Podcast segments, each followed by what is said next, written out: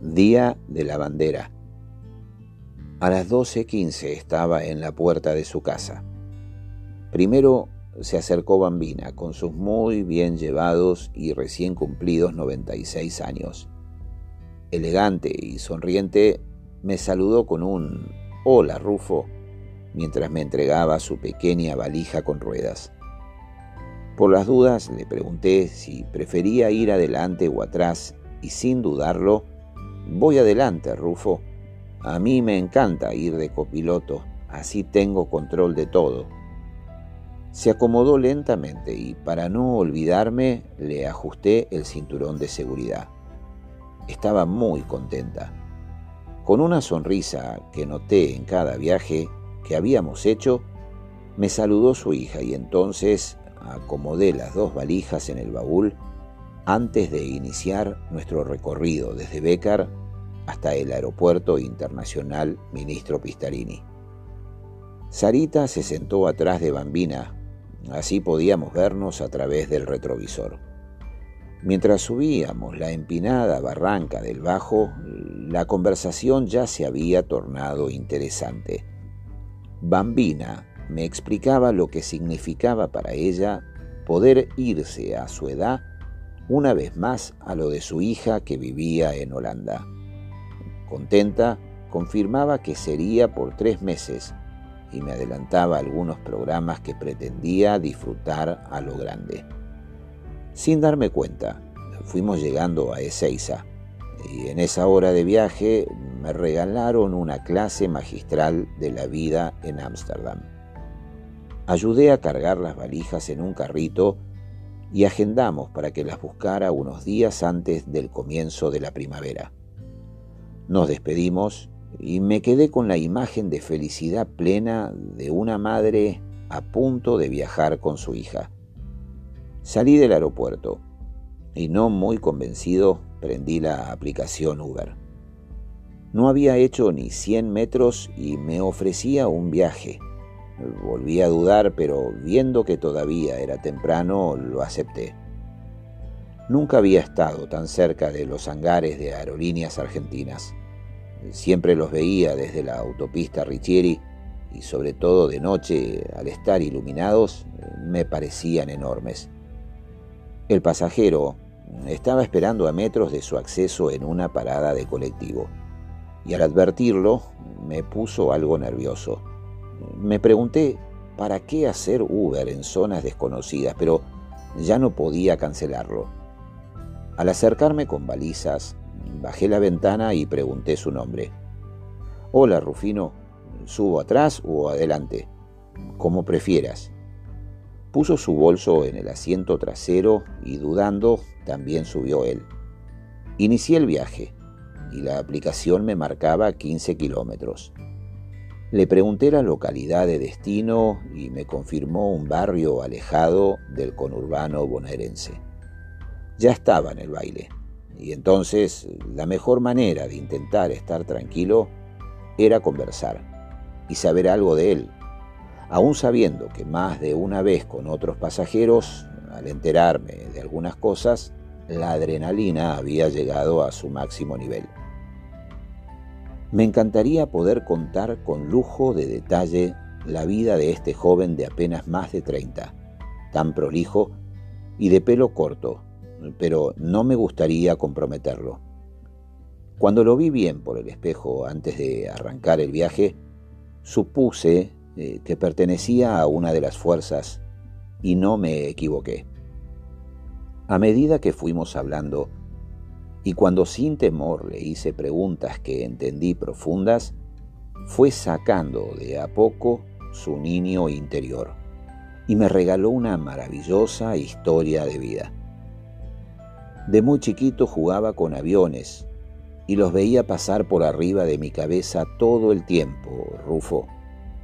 Soñaba con ser piloto y mis padres me repetían una y otra vez que luchara por alcanzar mis sueños. Mi abuelo y papá fueron bomberos y los admiré siempre. Verlos vestirse rápido y salir sin perder tiempo cuando sonaba la sirena del cuartel es algo que nunca olvidaré. Su amor por el prójimo no tenía límites. A mí nunca me faltó nada, a pesar de que mi familia no era acomodada. Mis viejos la pelearon siempre como pudieron y me alentaron cuando tomé la gran decisión. Primero averigüé para ser piloto civil, pero no era para mí. ¿Cómo pagar tantas horas de vuelo a valor dólar? Imposible para el hijo de un bombero. Entendí que era la primera barrera que me habían puesto. Aunque no quería ser militar, decidí entrar en la Fuerza Aérea, pero fui rechazado por un supuesto problemita en la vista. Entonces mi viejo me convenció que entrara a otra fuerza, aún sabiendo que yo no quería ser militar, gendarme, prefecto o policía. Ante su insistencia accedí. En ese entonces mi papá debía saber algo que yo no imaginaba. Por el respeto que le tenía, seguí su consejo y hoy siento que le debo todo, Rufo. Entré a la escuela de... y me recibí de oficial, pero de volar ni una palabra. Un par de veces dudé en dejar la carrera por lo duro de la instrucción y porque sentía que mi sueño se alejaba, pero mi viejo me transmitía paciencia. No siempre se llega a destino por el camino más corto y rápido, hijo. Mi primer trabajo fue en una oficina administrativa de una dependencia. Ni siquiera tenía una ventana para ver los aviones pasar. Llegué a desesperarme, solo quería ser piloto. Me había casado muy joven y queríamos tener hijos.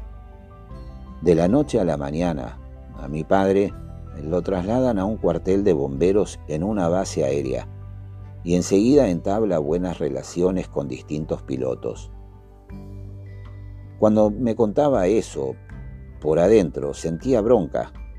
Yo en una oficina encerrado y él conviviendo con aviones y pilotos en una base aérea. Mi viejo seguía insistiendo con la paciencia, pero cada día me costaba más su consejo. Nunca voy a olvidar esa noche en que me llamó para conversar. Escúcheme bien, hijo. Hablé con un comandante sobre su vocación y me dijo que sin prometer nada, le darían la oportunidad de rendir examen para ser piloto de la fuerza, pero de aprobar. Tendría que estar dispuesto a mudarse a la base aérea de la provincia de y estar dos años prácticamente alejado de su esposa y de nosotros.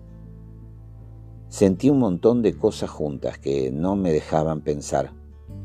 Solo me veía en el aire con mi avión y con mi uniforme reluciente con la bandera argentina bordada junto a mi nombre.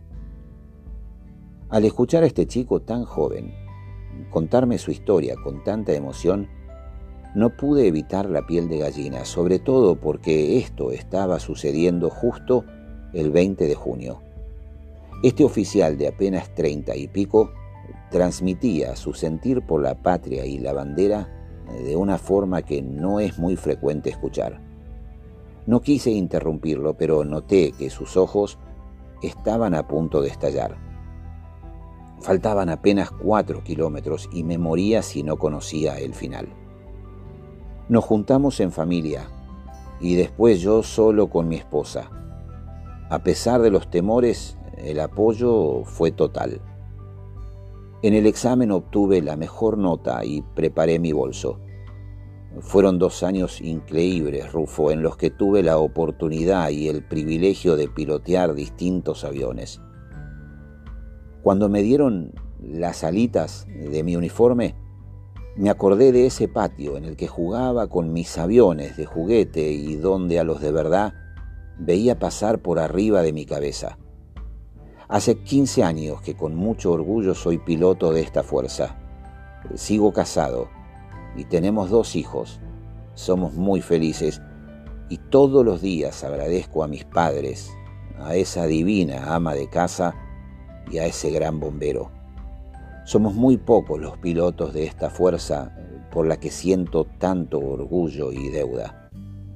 Llegamos a su casa en un barrio tranquilo y decidí que era el último viaje en este inolvidable Día de la Bandera.